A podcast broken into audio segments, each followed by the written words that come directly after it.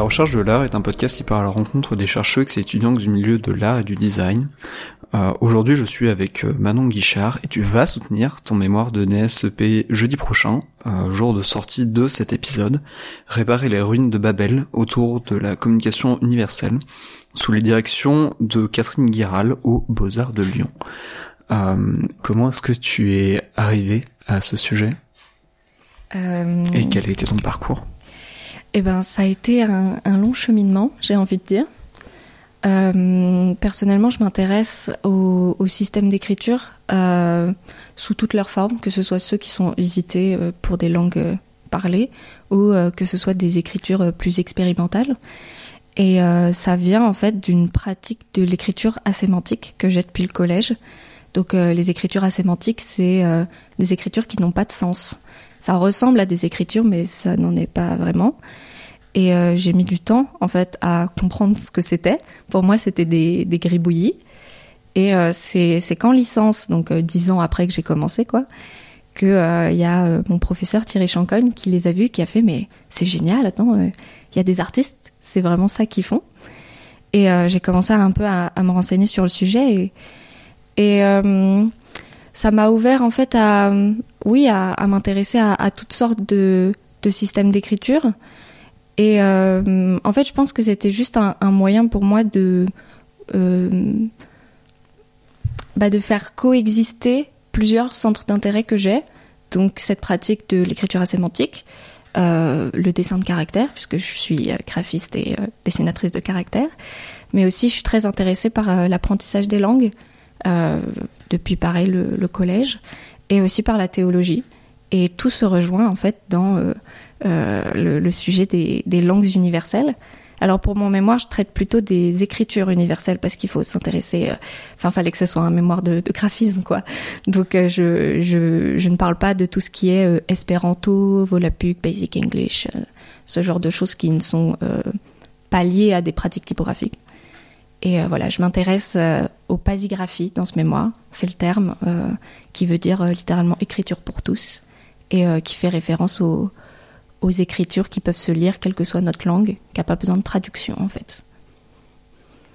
Euh, je peux aussi, euh, enfin, des fois les gens ne savent pas trop ce que pasigraphie c'est, mais en fait on en utilise au, quotidien, les, chiffres arabes par exemple ou toute la notation mathématique, mais aussi, euh, je sais pas moi les les logos euh, sur les étiquettes de vêtements là pour savoir si on doit les mettre à la machine ou pas, les logos play, pause, enregistrement, les panneaux de signalisation, enfin il y en a partout quoi. Est-ce que tu avais des idées déjà en tête euh, avant de commencer euh, ce mémoire, des a priori sur ta recherche? Euh, J'avais déjà, en fait, c'est un peu particulier parce que vu que c'est un sujet qui m'intéresse beaucoup et que je suis assez boulimique de ce genre de truc, en fait, avant même de rentrer en master, je savais déjà que je voulais faire mon mémoire là-dessus et j'avais déjà la moitié de mes informations.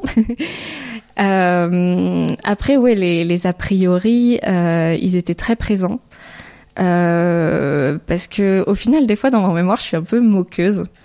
Parce que les, les pasigraphies, donc volonté d'écriture universelle, la notion d'universel déjà, c'est un, c'est hyper complexe et déjà, enfin dans mon mémoire, je pouvais pas le traiter autant que je l'aurais voulu, mais j'ai un peu fait des digressions sur le sujet parce que c'est trop passionnant, mais c'est déjà un, un truc énorme. Et qu'est-ce que l'universel Euh, Est-ce que c'est une espèce de généralité? Et à partir de ce moment-là, c'est pas très universel, quoi. Ça veut dire qu'on écarte beaucoup de gens. Ou est-ce que c'est prendre en compte euh, personne? Comme ça, au moins, tout le monde est sur un pied d'égalité. Euh, mais dans tous les cas, ça m'avait l'air très perdu d'avance. Parce que les, pasigraphies, on, pourrait dire qu'il y a, un peu deux, écoles. Il y a les écritures qui veulent noter des choses précises et qui sont là, en fait, un peu pour pallier là où le langage euh, oral ne peut n'est pas très euh, utile. Bah, justement, le- les panneaux de signalisation, par exemple, si tous les panneaux étaient écrits euh, en français en toutes lettres, ça serait un peu compliqué en conduisant. Il faut savoir que les mathématiques avant le euh, 16e, 17e siècle, c'était écrit en toutes lettres.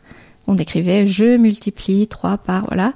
Et c'est voilà au, 17e siècle que les, les symboles mathématiques ont été inventés. Donc on imagine la catastrophe que c'était euh, de parler et d'écrire euh, des maths. Et donc euh, bah là, les pasigraphies sont extrêmement utiles, mais ça ne veut pas noter un langage. On note pas un langage complet. Là où il y a des gens qui ont voulu, qui se sont dit, mais en fait, autant faire des pasigraphies pour noter tout le vocabulaire et comme ça, ils avaient des grandes idées. Ils voulaient, enfin, John Wilkins, qui est un de mes, mes cas d'étude dans mon mémoire, lui, donc c'était un évêque du XVIIe siècle, un évêque anglais, il disait euh, oui, euh, si tout le monde arrive à se comprendre, euh, il y aura plus de guerre. Ou ou Charles Bliss, donc était un, c'était un juif, il avait dû fuir, etc. il avait fui jusqu'à Shanghai. il s'était dit, ben, si tout le monde se comprend, les gens seront plus ouverts aux cultures des autres. Donc ils avaient des grands idéaux, mais ça paraît perdu d'avance. Moi, moi, j'ai trouvé c'était, enfin, c'était débile, c'est un mot qui est un peu fort, mais en fait, ce qui est terrible avec les pasigraphies ou même avec toutes les, langues universelles, style euh, ouais, Volapu, comme je disais, ou ce genre de choses, langue auxiliaire internationale, c'est le terme exact, c'est que, en fait, tu as besoin juste de les regarder pendant deux minutes pour comprendre que ça fonctionne pas. Et tu te dis, c'est des gens, ils ont passé leur vie à faire ça. Et ils s'en sont pas rendus compte. Alors que toi, t'es personne et ça paraît si évident. Ouais, j'avais beaucoup d'a priori. Ok. Et euh, du coup, tu as travaillé sur, euh, sur quoi? Et qu'est-ce que tu as découvert? Pour parler de ça, euh, pour parler des, des, écritures universelles, des pasigraphies, c'était très important en fait de revenir sur un peu le, le départ. Genre d'où ça vient? Pourquoi on est intéressé justement par cette idée de, tout le monde peut se comprendre Parce qu'après tout, il y a des traducteurs, donc a priori, ça paraît pas si euh, nécessaire. Et euh, comme je disais, je m'intéresse beaucoup à la théologie et bien entendu, euh, comme beaucoup de choses, le départ c'est la religion. et donc, je parle un peu d'abord de la recherche de la langue adamique, de la langue universelle.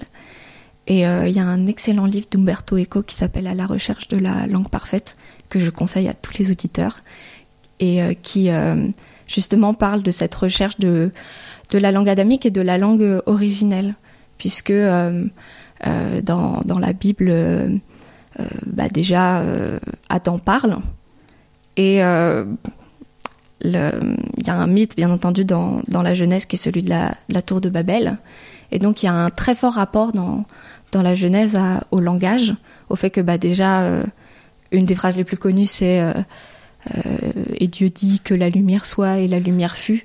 Donc il y a un peu cette idée dans, dans la religion, euh, euh, dans les religions monothéistes, que le, le langage précède les choses. Et, euh, et, donc il existerait en fait des, une langue qui contiendrait en fait dans ces mots toutes les choses qui permettent de créer.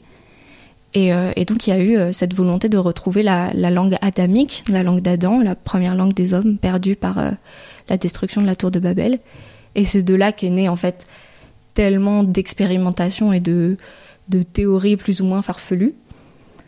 Et, euh, bon, ça, c'est pas quelque chose que j'avais découvert avec l'écriture de, mon mémoire, parce que voilà, c'était des choses sur lesquelles je m'étais intéressée de, de, base, mais c'est hyper intéressant de voir qu'il y a des, des expérimentations qui ont été faites sur les enfants euh, pour essayer de voir si, euh, si on les privait de langage, euh, bah, ils arrivaient à, à parler tout seuls et il y a des trucs, euh, enfin, le psamétique premier au 7e siècle avant Jésus-Christ, c'est hilarant parce que il a fait élever des, des enfants par des bergers qui ne devaient pas leur parler. Et déjà, les gamins, les, les premiers babillages, ils avaient deux ans, donc ils étaient hyper en retard. Et du coup, psamétique, il arrive il essaye d'écouter ces babillages et il croit entendre le mot pain en phrygien. Et il fait bon bah c'est bon la, la langue originelle c'est le phrygien. Donc euh, enfin c'est c'est trop drôle. Il y a des trucs moins drôles où les enfants crèvent. Euh, bon voilà c'est plus ou moins plus ou moins drôle. Mais euh, ouais, il y a eu des il y a eu des théories farfelues pour essayer de coller aussi. C'était c'était une guerre. Là là pour un truc que j'ai appris en faisant mon mémoire, c'est que je me suis intéressée plus précisément au rapport religieux de la d'imposer quelle était la langue adamique et euh, il y a des trucs trop drôles, quoi. Euh, enfin, bon, les, les, chrétiens et les, les, juifs étaient plutôt dans, dans l'objectif de montrer que l'hébreu était la, la, langue adamique. Et euh, les, les, musulmans, eux, c'était un peu différent parce que dans, dans, le Coran, il n'y a pas le mythe de la tour de, de Babel. Et donc, a priori, il n'y a pas vraiment d'indices sur est-ce qu'il y avait une langue adamique, etc. Le seul passage où, en fait, qui dit Dieu apprend la, les mots à Adam, mais euh, les mots, est-ce que c'est les mots d'une langue, est-ce que c'est les mots de, toute une langue Et euh, le truc qui est un peu drôle, c'est que du coup, au départ, ils disaient pas euh, la langue adamique, c'est l'arabe. Mais quand ils ont commencé, les, les Arabes musulmans, à, un peu envahir au 6e siècle à peu près, les, à, faire des invasions, en fait, ils ont voulu que les, les, peuples, surtout les Perses et les Andalouses, parlent l'arabe, mais ils voulaient pas. Ils voulaient pas qu'on leur prive de leur langage. Et du coup, ils ont commencé à dire non, non, mais euh, la langue adamique, c'est l'arabe. Euh, du coup, apprenez-la. C'est important. Et euh, bref, ça, c'était des, petites anecdotes que je trouve assez assez drôles et et, et ouais que, que j'ai appris en, écrivant mon mon mémoire. Mais je pense que le, le truc que vraiment que j'avais pas creusé et que j'ai vraiment creusé à l'écriture de mon mémoire, c'est tout l'aspect rhétorique, c'est-à-dire le fait que le langage peut être utilisé pour manipuler et que euh, il y a euh, dans dans ces objectifs, si tu veux, de on crée des écritures universelles. Il y a toute une volonté euh, noble de on veut que les gens se comprennent, on veut que les gens ils soient plus ouverts, qu'il y ait une vraie interaction. Mais le problème, c'est que immanquablement, il y a un petit côté occidentalisation que qui qui qui manque pas quoi. Et donc, euh, euh, est-ce que c'est pas juste une énième manière en fait de d'effacer des, richesses culturelles et de non pas faciliter euh, euh, la communication, mais une réduction en fait culturelle? Et que euh, bien évidemment quand on touche au langage, ça peut être un peu dévastateur. Bon ça, l'exemple facile c'est le la novlangue pardon dans 1984 de, de, George Orwell. Mais il y a plein d'autres livres en fait qui parlent justement d'espèces de manipulation du, du langage euh, dans la science-fiction. C'est des livres euh, que je conseille pas du tout. Babel 17 de, de je l'ai lu. Tout l'aspect euh, linguistique est incroyable et ça commence comme ça. Du coup, j'étais là, waouh, c'est fou. Et en fait, c'est un espèce de vieux truc de science-fiction avec des vaisseaux spatiaux et des trucs intergalactiques. Ça a hyper mal vieilli.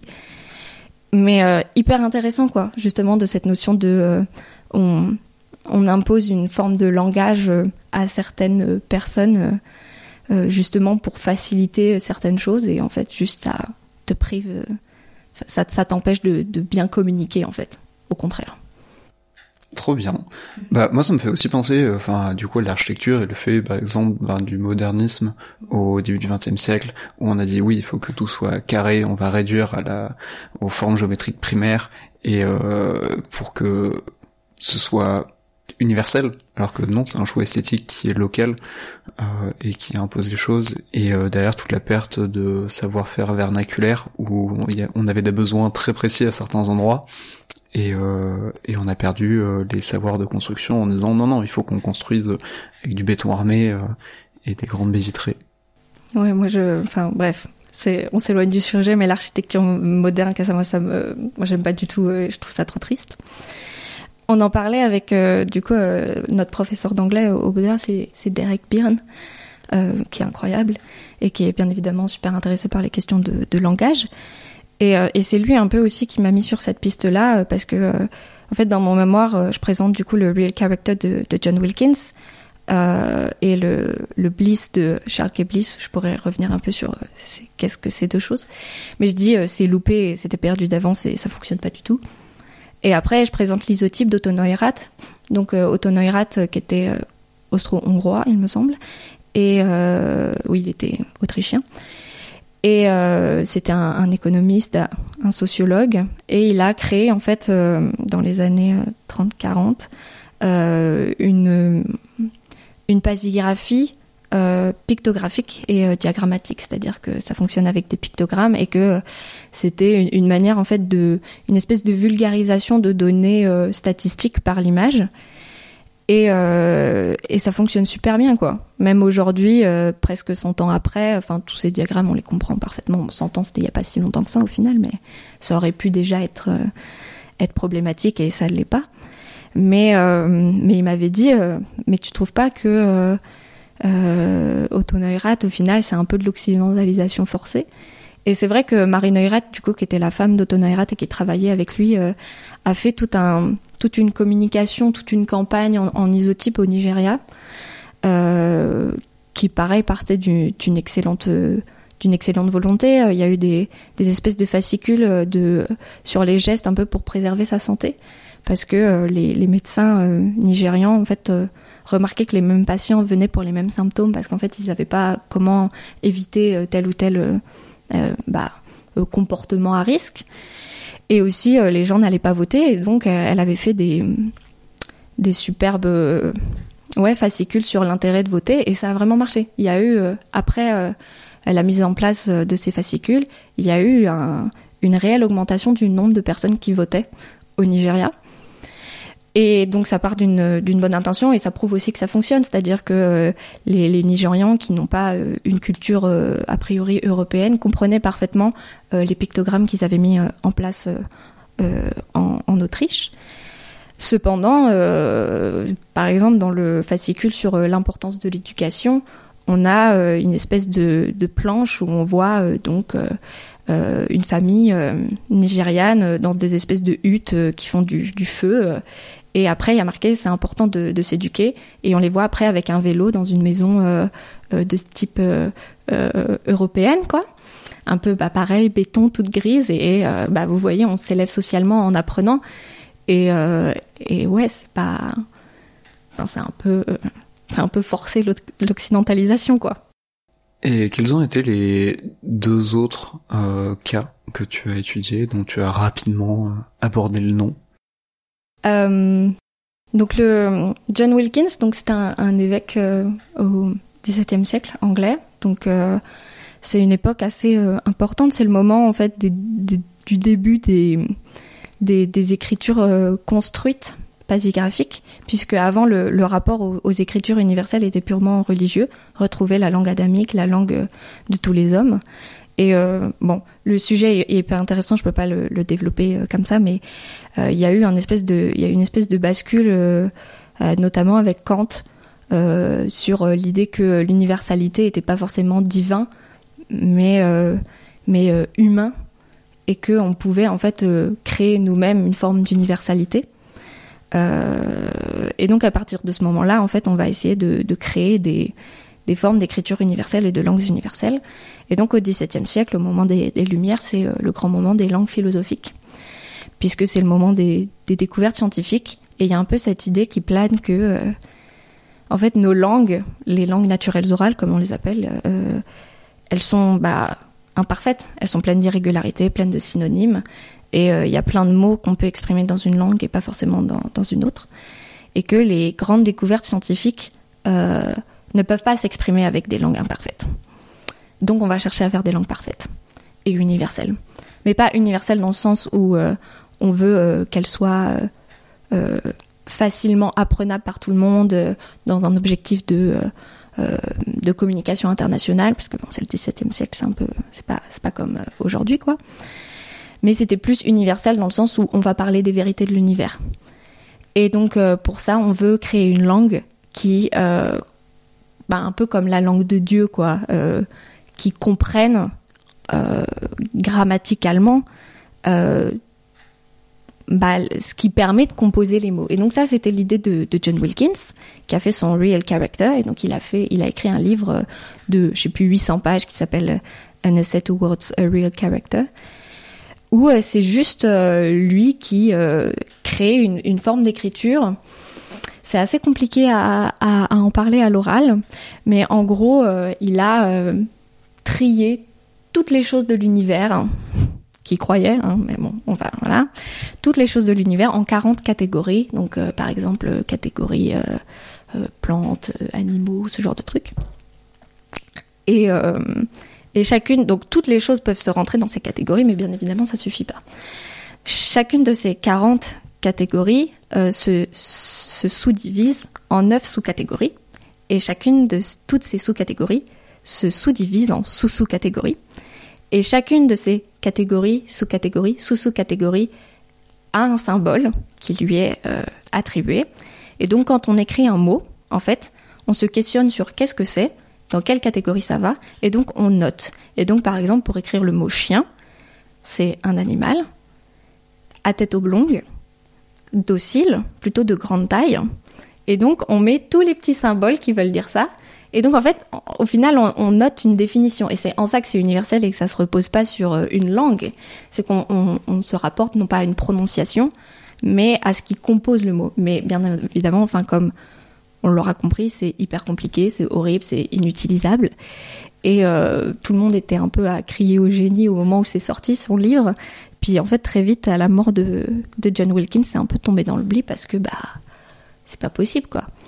Et graphiquement, ça se représente comment? Alors en fait, c'est euh, il y a une espèce de barre horizontale euh, qui est la base de tous les mots. Donc tous les mots composés d'une barre horizontale. Et sur cette barre, on va rajouter un petit sigle. Donc euh, ça peut être un petit trait, une petite boucle en haut ou en bas du trait. Et donc ça, c'est les 40 catégories principales. Et ensuite, aux deux extrémités de cette barre, on va rajouter pareil des espèces de petits crochets, petits petits traits. Et donc à droite c'est la sous-catégorie et à gauche c'est la sous-sous-catégorie. Et euh, le problème en fait de ça, c'est que euh, déjà à l'époque c'était un peu difficile d'un point de vue de l'impression et ça demandait une énorme rigueur d'impression parce que en fait euh, les mots de même champ lexicaux se ressemblent du coup vu qu'ils portent les mêmes éléments. Et bah du coup faut être vachement vachement précis parce que la, la nuance graphique elle est elle est elle est minime quoi et pourtant le sens du mot change complètement. Et euh, donc c'est un peu, c'est un peu sombre euh, les raisons de pourquoi euh, John Wilkins. Alors il, a fait ses caractères avec Joseph Moxon, qui était donc un, imprimeur anglais assez assez connu, qui était plutôt spécialisé dans les textes scientifiques, et c'est pour ça que il l'a utilisé, parce qu'il avait une grande rigueur. Mais la raison de pourquoi ils les ont fait comme ça, c'est un peu sombre. il se trouve qu'il y avait une autre écriture universelle et philosophique du coup qui se faisait par Dalgarno, il s'appelle, à l'époque et lui-même, il avait créé un espèce de, système d'écriture qui ressemblait un peu à ça. Et, John Wilkins avait beaucoup aimé son travail, mais considérait qu'il n'était pas assez bien. Et donc, je pense qu'il s'est juste inspiré de ce que Dalgarno avait fait. Et pour la petite histoire, il a publié son texte avant Dalgarno, et donc il s'est un peu attribué tous les mérites. Et, euh, et, ouais, et du coup, en fait, euh, un truc assez drôle, c'est que je conseille un livre de Harika Okrent qui s'appelle euh, In the Land of Invented Languages, qu'on trouve que en, qui n'existe pas en français, on le trouve en anglais. Et donc, en fait, donc c'est une linguiste américaine et elle a voulu en fait tester cette langue. Donc, c'est une linguiste. On suppose que possiblement elle parle plusieurs langues et que bah, c'est quelqu'un qui a fait des études, donc qui est habitué aussi, voilà, et qui était spécialiste du sujet. Et elle a décidé d'écrire un paragraphe avec euh, l'écriture de John Wilkins, elle a mis un week-end à écrire euh, cinq phrases, quoi. Tellement c'était compliqué de retrouver les mots dans les catégories et que c'était pas du tout instinctif. Du coup, voilà, l'écriture de John Wilkins, pas, pas foufou, mais, euh, mais hyper intéressant. Et en vrai, il a eu une espèce de postérité, John Wilkins, parce que, en fait, le thésaurus, qui est du coup une espèce de c'est pas un dictionnaire, mais c'est un espèce de dictionnaire des synonymes. En fait, il se base sur euh, les catégories de, John Wilkins. Ok. Donc c'est pas du tout ce qu'il comptait faire, mais c'est comme ça que c'est ça c'est fini. Donc mais John Wilkins en soi c'était enfin il a il a été un peu précurseur sur les notions de greffe de peau, de transfusion sanguine et même euh, au XVIIe siècle, il écrivait des livres où il disait un jour on ira sur la lune. Alors les gens le prenaient pour un allumé mais au final euh, bah, il avait raison quoi. Donc euh, voilà, mais c'est juste, il s'est un peu trop excité, je pense, sur son écriture. Et euh, mon deuxième euh, cas d'étude, c'est du coup le, Bliss. Bliss symbolique, c'est le nom en anglais de Charles K. Pour le coup, là, c'est une, c'est une pictographie. Et un peu avec cette idée que si on représente des choses qui visuellement ont de la cohérence pour nous, ce sera plus facile à, à lire. Et et c'est une, alors c'est plus particulièrement c'est une, euh, une pictographie qui utilise euh, des, euh, comment dire, des espèces de déterminatifs, un peu comme comme en chinois. C'est-à-dire que sur les sinogrammes chinois, des fois, on a des espèces de de, petits symboles qui en fait qui nous indiquent à peu près de quoi le, mot parle. Par exemple, il y a un, espèce de petit symbole qui indique que le mot parle d'un animal et donc qui est présent sur tous les caractères qui signifient chien, chat, pas cheval d'ailleurs. Il y a des petites exceptions, mais mais voilà. Et donc ça fonctionne comme ça. En fait, on a 2000 caractères de base et avec ces 2000 caractères, on peut les composer pour créer plein de plein de petits mots. Et, euh, et euh, déjà en soi, ça c'est un peu problématique parce qu'en vrai, 2000 c'est déjà c'est beaucoup, euh, mais c'est pas tant que ça quand on voit que le chinois s'écrit avec 50 000 sinogrammes. Mais c'est surtout que c'est un peu arbitraire quoi, son la manière dont il associe ces, caractères. Par exemple, le mot vouloir s'écrit avec un cœur, avec une flamme et avec un petit chapeau. Le petit chapeau, ça veut dire que c'est une action, donc en gros, c'est pour dire que c'est un verbe. Et la flamme, c'est un peu genre, euh, ça anime mon cœur, quoi. Et donc ça, ça veut dire vouloir. Alors ok, quand on l'explique, on peut dire oui, ok, ça anime mon cœur, je le veux, ok, ouais, mais quand on l'a sous les yeux pour la première fois, ça paraît un peu, un peu bizarre. Et, euh, et aussi, c'est une écriture qui euh, ne permet pas de faire beaucoup de précision. C'est-à-dire que par exemple, les couleurs, comment on fait pour les comment on fait pour les écrire Alors lui, il a eu une, une idée formidable, c'est qu'il a attribué à chaque couleur un, numéro. Donc il y a un, caractère pour, euh, pour euh, couleur, et si on met un 1 à côté, ça veut dire rouge.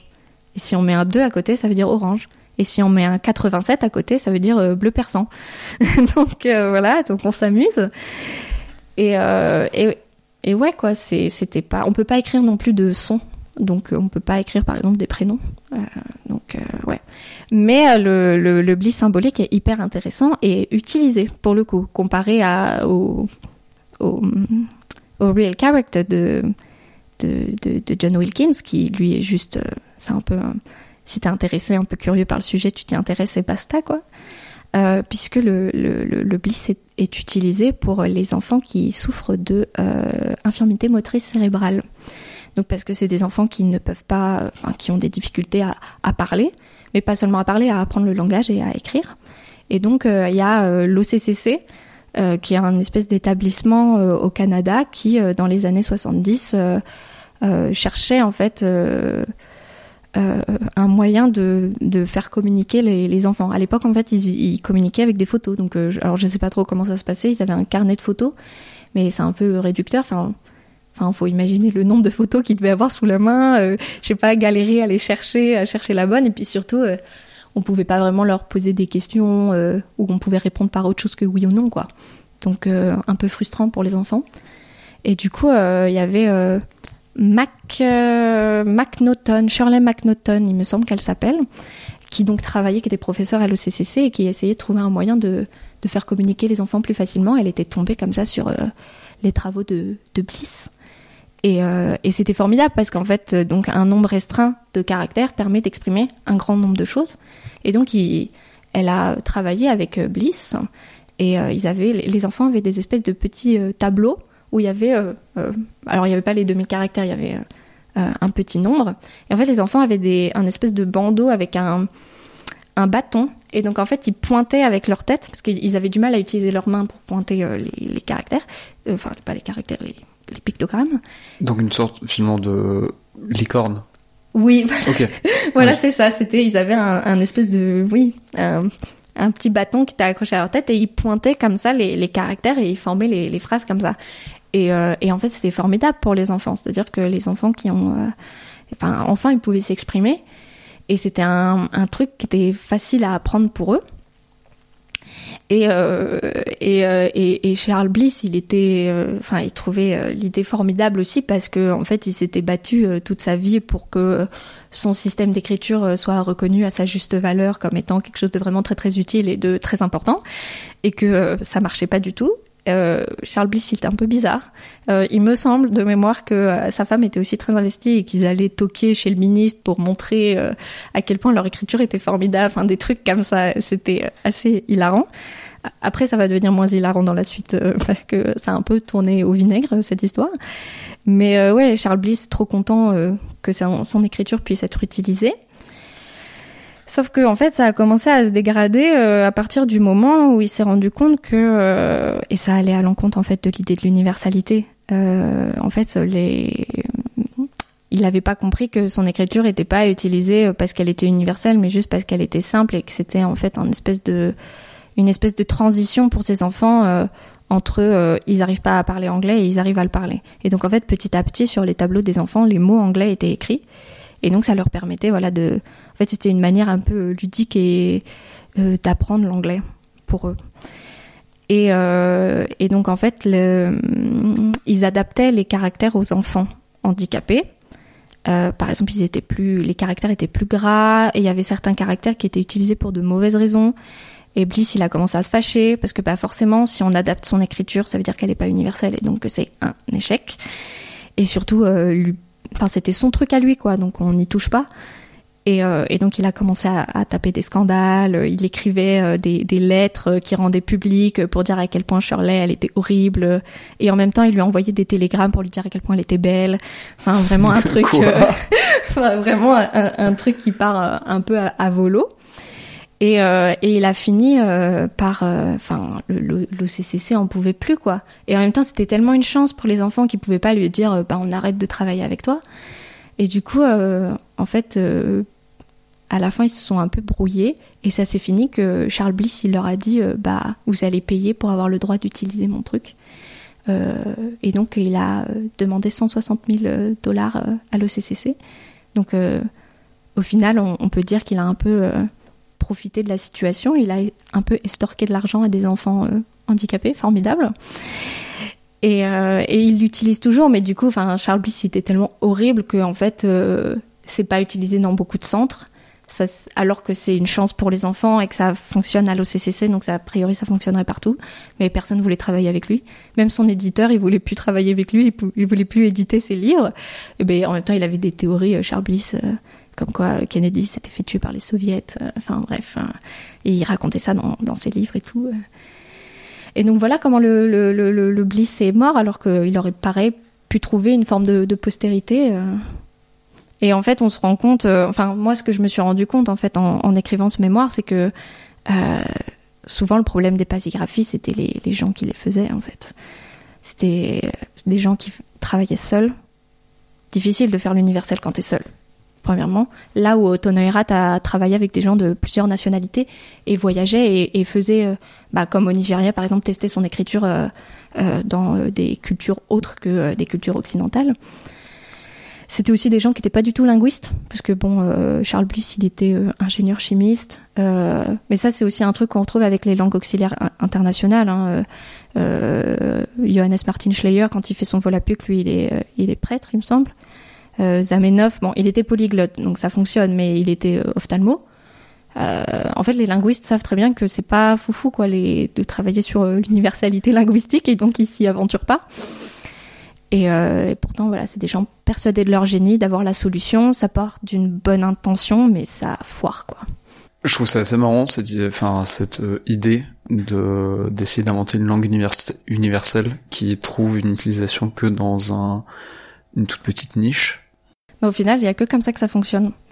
Parce que, en fait, le, problème de, l'universel, c'est que, c'est que forcément, parce que, en fait, quand on fait des, des pasigraphies, il n'y a pas que cette idée euh, où euh, faut que ce soit euh, utilisable dans toutes les langues. C'est euh, forcément que ce soit adaptable à toutes les cultures, que ce soit facile à apprendre, que ça s'adapte à toutes les grammaires. Et et aussi, si on veut que ce soit universel, il faut pas que ça se base sur des euh, analogies culturelles. Et c'est là où ça devient compliqué parce qu'en fait, c'est facile pour nous de, de faire des symboles qu'on comprend euh, facilement. Je sais pas si on dessine une colombe, tout le monde va savoir qu'on parle de la paix. Je suis pas sûre que si on aille dans un autre pays, qu'on part très très loin de l'Europe, ça fonctionne l'image de la colombe. Et, euh, et, donc par exemple, Bliss, il essayait de pas trop, enfin il avait essayé de de, de, pas trop euh, faire ces, pictogrammes sur des idées euh, justement des, espèces de d'imagerie euh, européenne. pas il n'a pas trop réussi à faire ça. Par exemple, il utilise le cœur, mais c'est parce que le cœur, donc c'est le lierre et le lierre c'est fort, donc c'est l'amour c'est fort. ça vient de là et ça vient de je sais plus quel siècle, 15e, 16e, quelque chose comme ça. Et donc il a considéré que c'était assez ancien pour dire ouais c'est universel, alors que ça vient de ça vient d'Europe. Puis dans les régions qui n'ont pas de lierre. ouais, voilà, par exemple. Mais bon, après, je suis pas sûre que beaucoup de gens savent que le cœur, ça vient du, du Je lierre. sais pas du tout.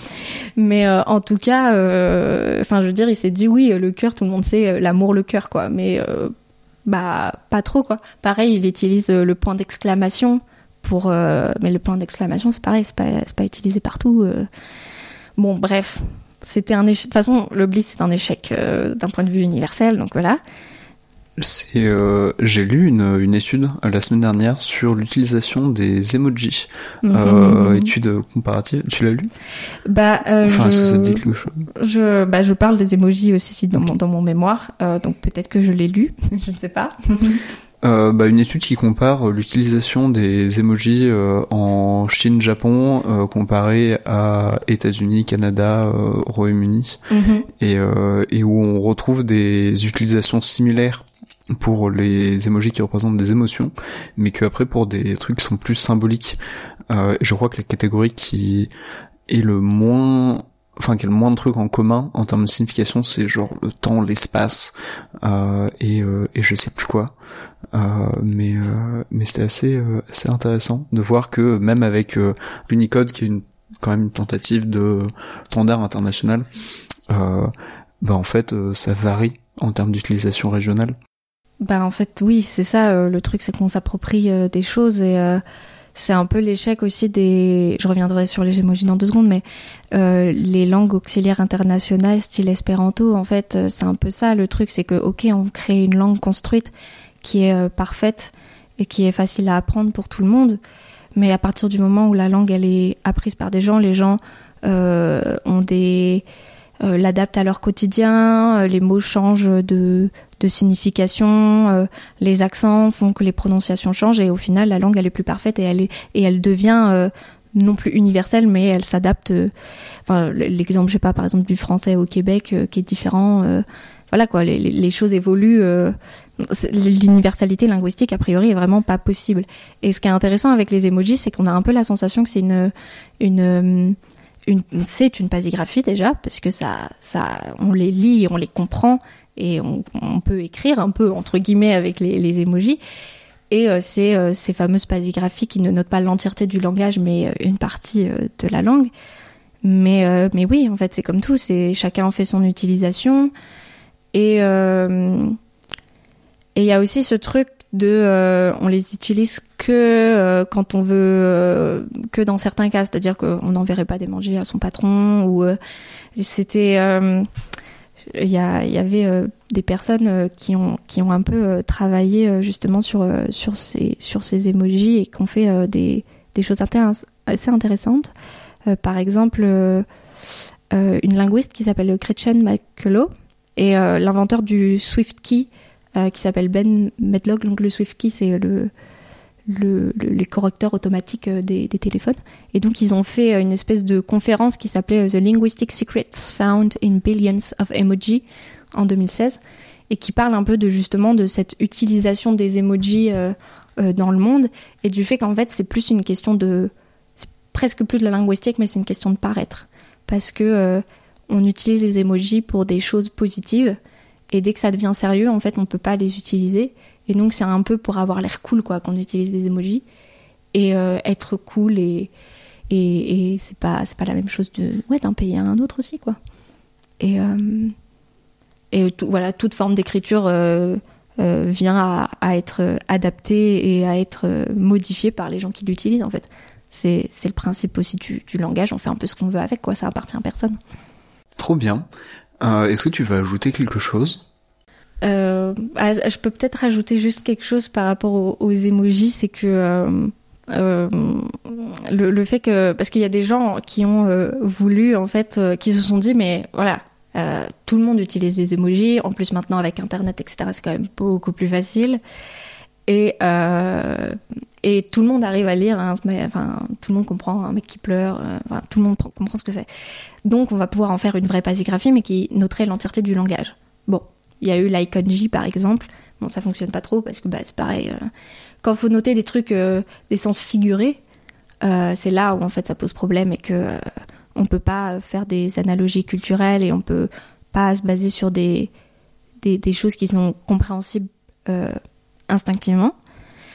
Et, et, le problème en fait des emojis, c'est juste que c'est pas sérieux quoi. Et, et, les rares personnes qui les utilisent au-delà un peu de l'aspect juste j'envoie des SMS, il y a des artistes qui le font. Et à chaque fois, c'est pour tourner le truc en, dérision. Et il y, a, une édition qui est beaucoup trop drôle, c'est euh, l'emoji Dick.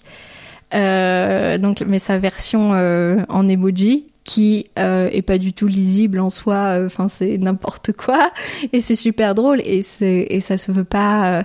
Enfin, c'est pas une version sérieuse du. On va vraiment essayer d'écrire emoji, enfin et Moby Dick en en emoji, on va juste taper un délire.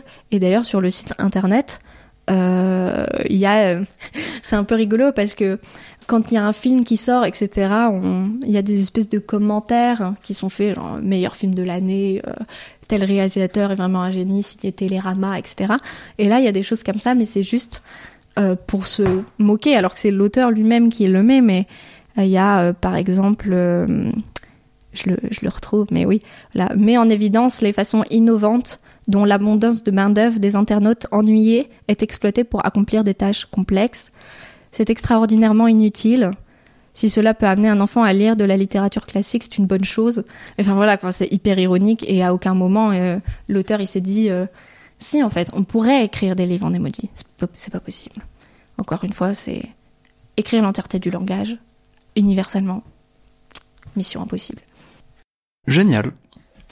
Est-ce que tu as une recommandation culturelle? Tu as 5 minutes, vraiment, même tu peux réfléchir autant que tu veux. Euh, par rapport au sujet? Pas, pas forcément par rapport au sujet, mais euh, de façon générale. Euh. Après, par rapport au sujet, en vrai, j'ai plein de trucs. Parce que tout, à l'heure, je disais que la, théologie, ça, ça m'intéressait de ouf. Et ça vient en fait d'une lecture que j'ai eue, qui n'a rien à voir avec le langage, mais juste avec la théologie. Et je fais la promotion de ce livre à absolument tout le monde. Donc je, profite euh, pour parler des Thanatonautes de, de Bernard Werber, qui est un peu le, livre qui m'a ouvert sur des questions religieuses. Personnellement, je suis athée euh, euh, et j'ai grandi dans une famille athée aussi. Enfin, mon père a eu une éducation religieuse, mais qui m'a pas transmise, chrétienne, je précise, catholique, et ma mère pas du tout portée sur les religions. Et donc j'avais un peu ce truc de c'est un truc que je comprends pas c'est presque un peu euh, enfin moi je suis persuadée que Dieu n'existe pas. Donc euh, si vous y croyez bah euh, vous êtes bizarre. Enfin il y avait un peu ce truc. Enfin je trouve des fois que les, les athées au final sont vraiment pas beaucoup ouverts d'esprit. Et c'est et, et, les Thanatonautes c'est un, livre qui est intéressant parce que c'est c'est une fiction. C'est l'histoire d'un de comment il s'appelle le personnage principal? Michael Pinson. Qui est qui en fait se fait la réflexion que le seul continent qui n'a pas été, euh, enfin le, seul endroit qui n'a pas été exploré par l'homme, c'est le continent des morts, les hommes vivants, je précise, parce qu'on a été dans l'espace, on a fait les cinq continents, on a été dans l'eau, on n'a pas été euh, dans le continent euh, des morts.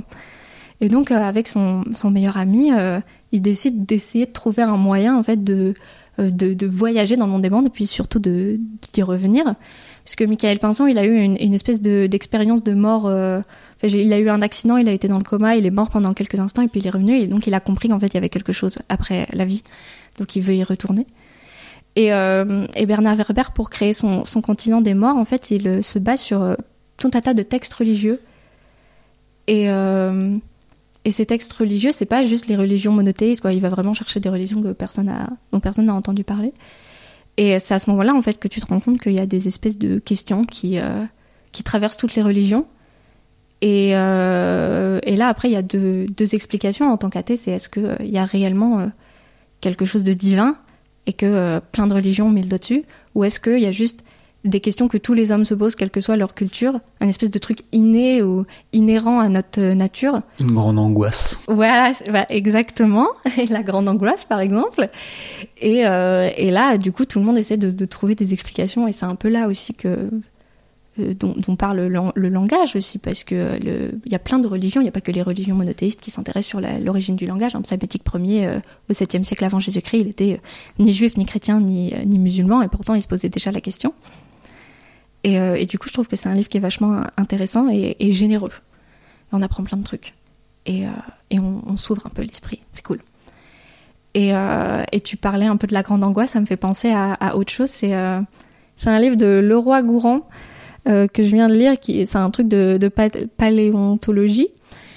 Et euh, ça parle un peu de, l'écriture aussi, de la naissance de, non pas de l'écriture, mais de, des représentations graphiques. Et j'ai appris un truc assez intéressant, c'est que parce que moi la paléontologie j'y connais absolument euh, rien, c'est que bon les, grottes euh, les grottes de Lascaux, les peintures rupestres, bon ça date d'il y a environ 10 000 ans. Et en fait, c'est pas du tout juste des représentations de chasse, et c'est pas genre je, je peins un bœuf pour peindre, ça veut dire bœuf. En fait, c'est des toutes les peintures rupestres euh, dans le monde se ressemblent. Alors que bah ils se sont pas euh, parlé a priori à l'époque, quoi. Et euh, la question c'est pourquoi? Est-ce que ça vient à l'idée de tout le monde? Pareil, cette idée d'un truc inhérent, inné. Bon, l'écriture c'est pas c'est pas inné. On a mis tellement de temps à le créer que ça, on peut pas dire que c'est inné comme le langage, quoi. Mais en fait, c'est parce que ces représentations, c'était un peu religieux, magique, et c'était dans une volonté de conjurer un peu le mauvais sort et, et bah justement parce que eux, ils pouvaient pas expliquer ce qu'ils comprenaient pas et donc ils, dessinaient sur les parois et c'était euh, c'était une manière pour eux bah, de ouais de se rassurer ou de, d'aller à l'encontre de, de, ce qui fait peur dans la nature quoi. Et c'est pour ça que toutes les peintures rupestres sont euh, se ressemblent. Et ouais, ce livre de, de le roi de le roi euh, il est pas mal. il s'appelle Technique. Le geste et la parole. Technique et langage. André Leroy-Gourand, le geste à la parole, technique et langage. Et donc il y a tout un, un, passage aussi un peu voilà, sur la naissance de, bah, des symboles justement. Et, de, euh, et qu'en fait les premiers hommes, ils, ils, faisaient pas du tout du, figuratif, mais ils faisaient du... Ils, faisaient des notations rythmiques en fait. Donc les, premières, les premières écritures, enfin les premiers... Euh, les, premiers, euh, les premières représentations étaient abstraites. Donc voilà, petite, euh, deuxième petit conseil, euh, lecture. Ça me fait penser à un épisode de Carbone 14 que j'essaye de retrouver. Carbone 14, le podcast euh, d'archéologie de France Culture qui est... qui c'est l'épisode qui n'est plus sur Spotify et qui doit être disponible que sur leur site et qui portait sur l'interprétation de des symboles et de, de la grotte de Lascaux. Voilà. et qui parle de, de, différentes interprétations euh, avec un paléontologue, j'imagine. bah après, euh, des livres sur le sujet, il y en a plein. Le livre euh, Les signes et les hommes de Frutiger, il est incroyable. Hein. Autre conseil lecture. Génial. Euh, Est-ce qu'on peut te retrouver quelque part? Est-ce que tu veux qu'on te retrouve quelque part? Oui, bah j'ai un un compte Instagram qui est pas euh, super à jour, mais voilà. Euh, du coup, c'est Manon GCHD parce que c'est Manon Guichard quoi. Et voilà sur sur Instagram. Formidable. Et est-ce que tu as des actualités ou quelque chose, des choses qui ont sorti ou non, pas forcément? Hum, Pas spécialement. Là, je suis assez euh, prise euh, sur euh, le, mon projet de diplôme et, et je rencontre plein de gens en ce moment. Donc, pour l'instant, non. ok, très bien. Bon, bah, formidable. Bah, merci beaucoup. Merci à toi.